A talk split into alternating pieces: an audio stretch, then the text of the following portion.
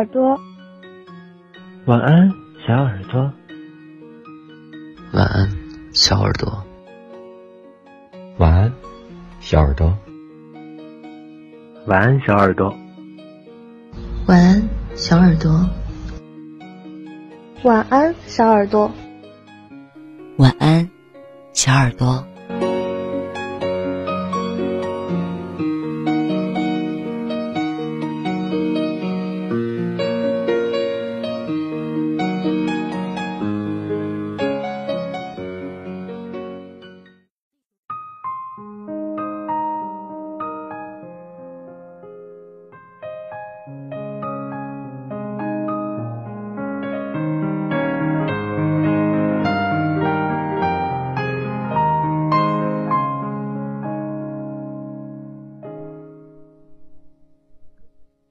远方有你，动身跋涉千里。我吹过你吹过的风，这算不算相拥？我走过你走过的路，这算不算相逢？你好，这里是晚八电台，幺四六六八三四。这里是网络有声电台，晚安，小耳朵。我是 N.J. 童小扣。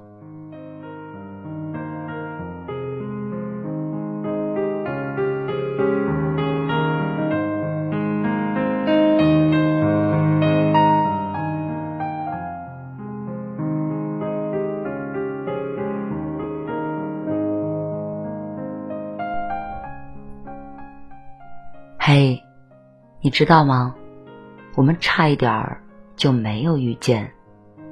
我刚好遇见你，你刚好遇见我，实际上是一件非常巧合的缘分。世界上有二百二十四个国家和地区，它们分布在这颗广袤的蓝色星球上，互相间隔着大海和山川。这些国家里的人们总共拥有五千六百五十一种语言。你我很巧的出现在了同一个国家。使用同样的母语。很巧的，你来到了这里，我的电台录播房间。晚安，小耳朵。我用声音表达爱，你用心倾听最美的故事。这里有关于爱情、关于亲情、关于友情的温暖故事，还有百科分享、儿童绘本。甜甜的哄睡故事，欢迎分享主播超话。晚安，小耳朵。发文吧动态时，选择晚安小耳朵话题，找到和你兴趣相投的他。欢迎关注房间，每晚挂机，我来哄你入睡，做最幸福的小耳朵。因为知道你会来，所以我会一直。等你回家。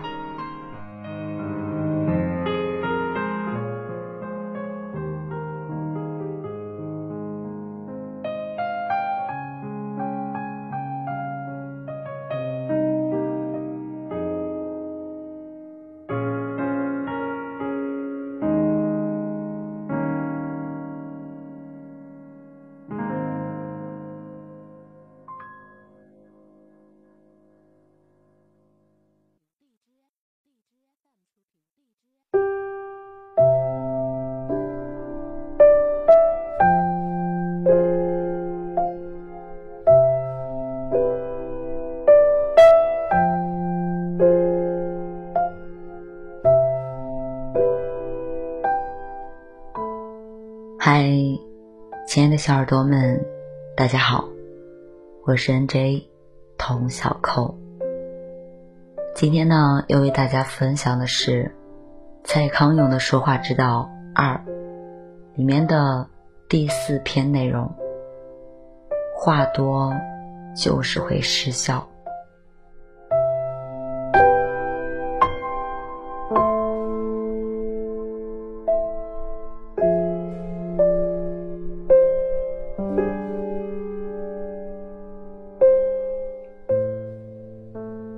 中文成语里形容口才好的人，常常用口若悬河、滔滔不绝这类的字眼。我觉得写错了，这些字眼只能说明这个人话多。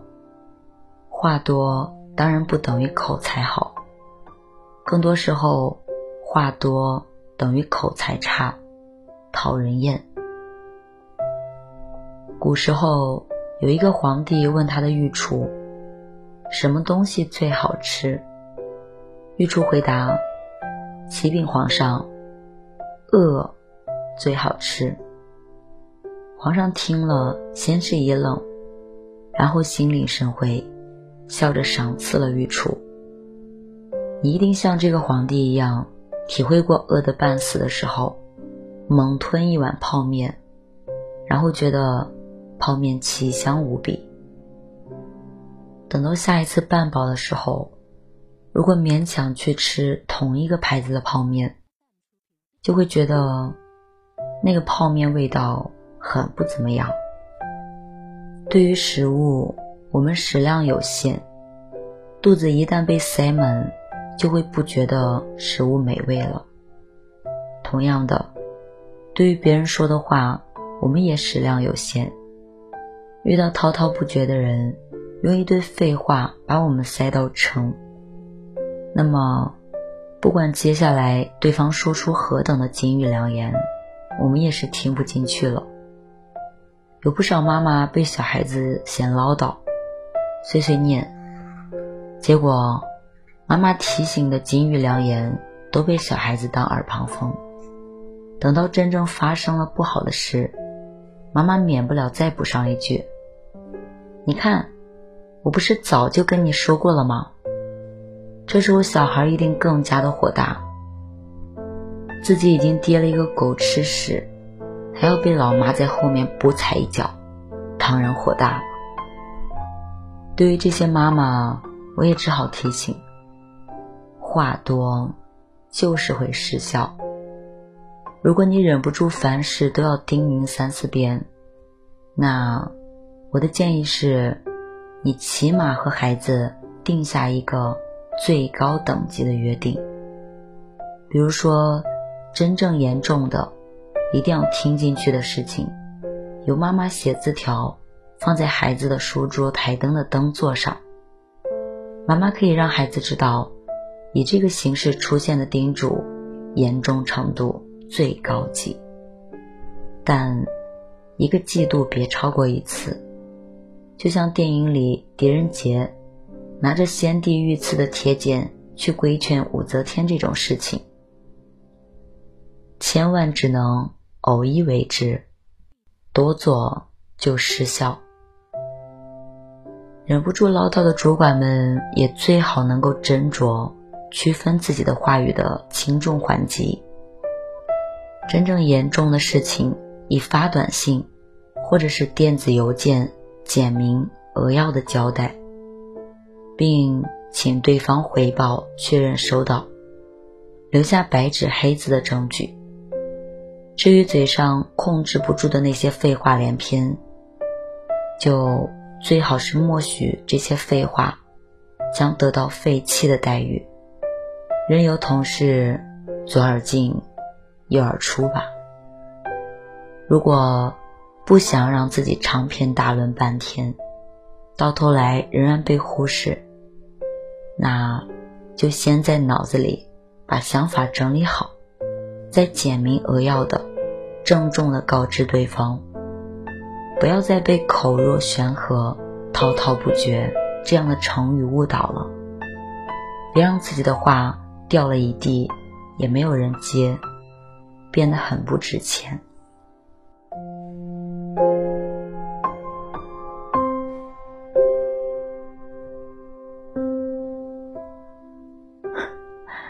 第四篇的文字也读完了，我的那一声轻笑呢，不是笑别的，而是在笑自己，就是感觉自己好像就是每一篇里面所说的那些有问题的人，就是生活中不懂得拒绝，然后话还比较多，吃力不讨好型的那种人吧。所以希望自己在读完这些文字之后，能够给大家带来帮助，更重要的是给自己带来帮助，并且学以致用吧。嗯，然后刚才读到了中间的一个部分，我觉得说的蛮好的，就是如果我们在说一些事情非常重要的事情的时候，尽量以短信或者电子邮件的方式简明扼要的交代。然后我突然就想到，生活中经常会有一些朋友，然后。不会在意去听的人的感受，只是热衷于表达。然后他有任何的事情，明明可以用三两句的文字打字去告知对方，但他就偏偏要用语音的方式。然后每一条语音都要四五十秒钟，然后要说好久，说好多遍，甚至有时候会重复前面说的话，说来说去。真的就是说了半天没有讲到重点上。可能如果每一个人都能够用那种文字的形式去告知对方，我觉得首先会节省了去得知这件事情的人的时间。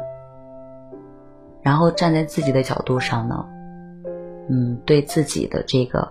言语的组织能力也会有一定的提升，就像我们小时候语文考试的卷纸上出的一些问题，说让你把这一段长的话把它缩成很短，其实就是让你去掉很多的形容词，减少很多的举例说明，简明扼要讲重点。对，就是让自己的话。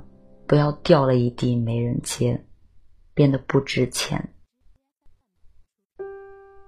然后我忽然又想起来，其实，在现实生活中，真的如文字里所说的，那些口若悬河、滔滔不绝的人，他们只是废话比较多，但是，真的是口才好吗？其实不然。反而是那些平时可能不怎么爱说话的人，不说则已，一鸣惊人。这让我又想到了，嗯，我当时在追那个综艺《这就是街舞》，应该是第一期吧，里面有易烊千玺的一期，然后当时易烊千玺是评委，然后。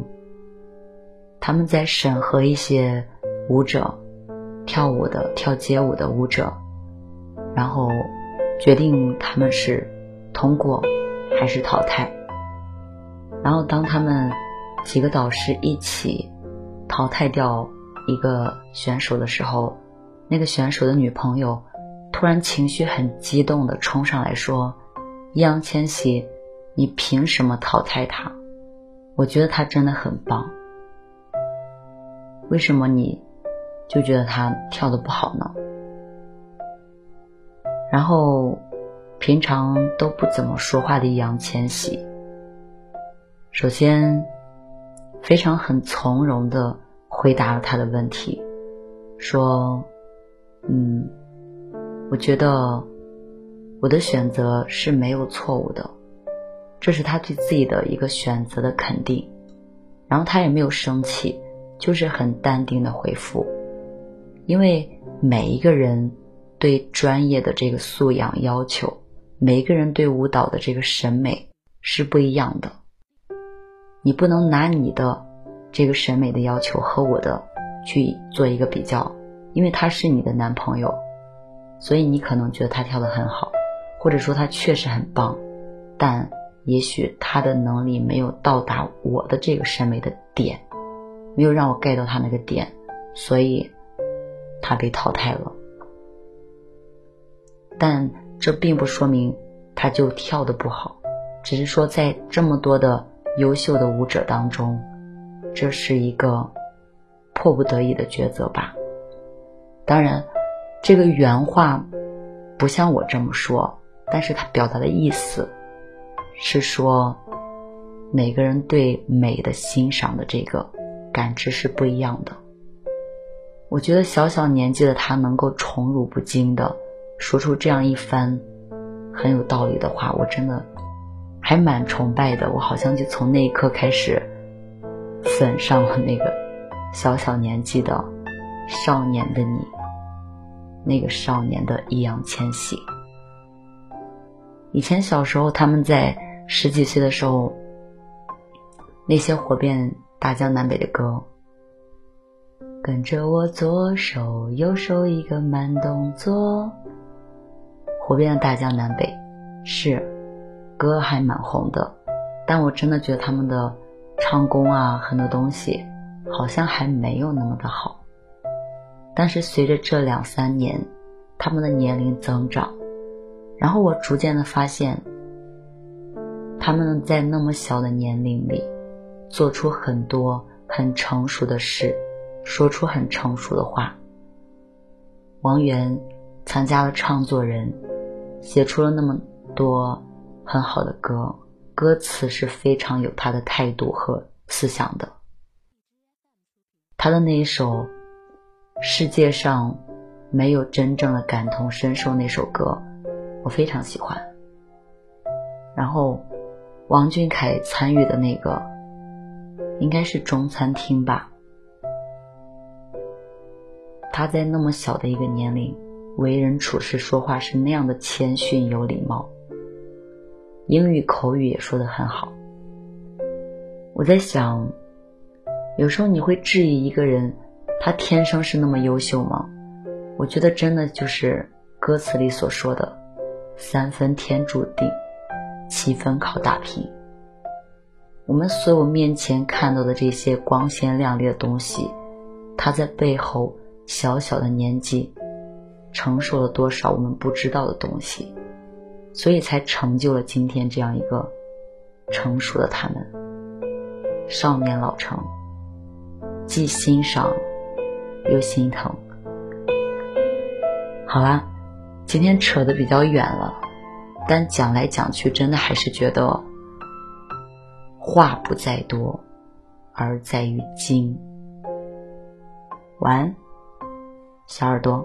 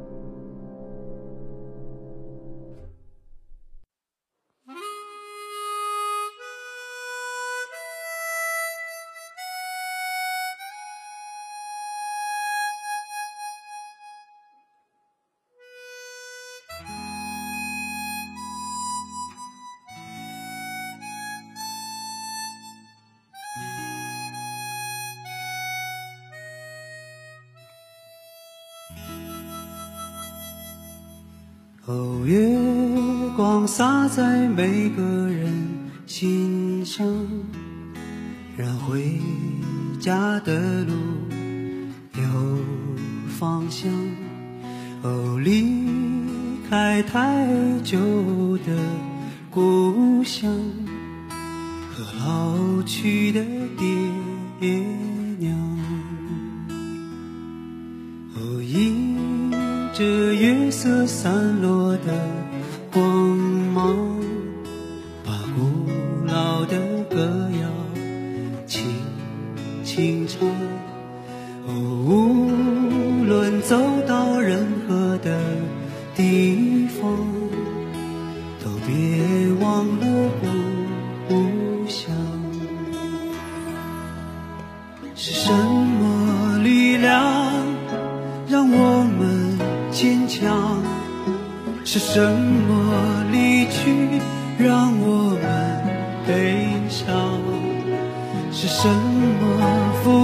路让我们坦荡，是什么结束让？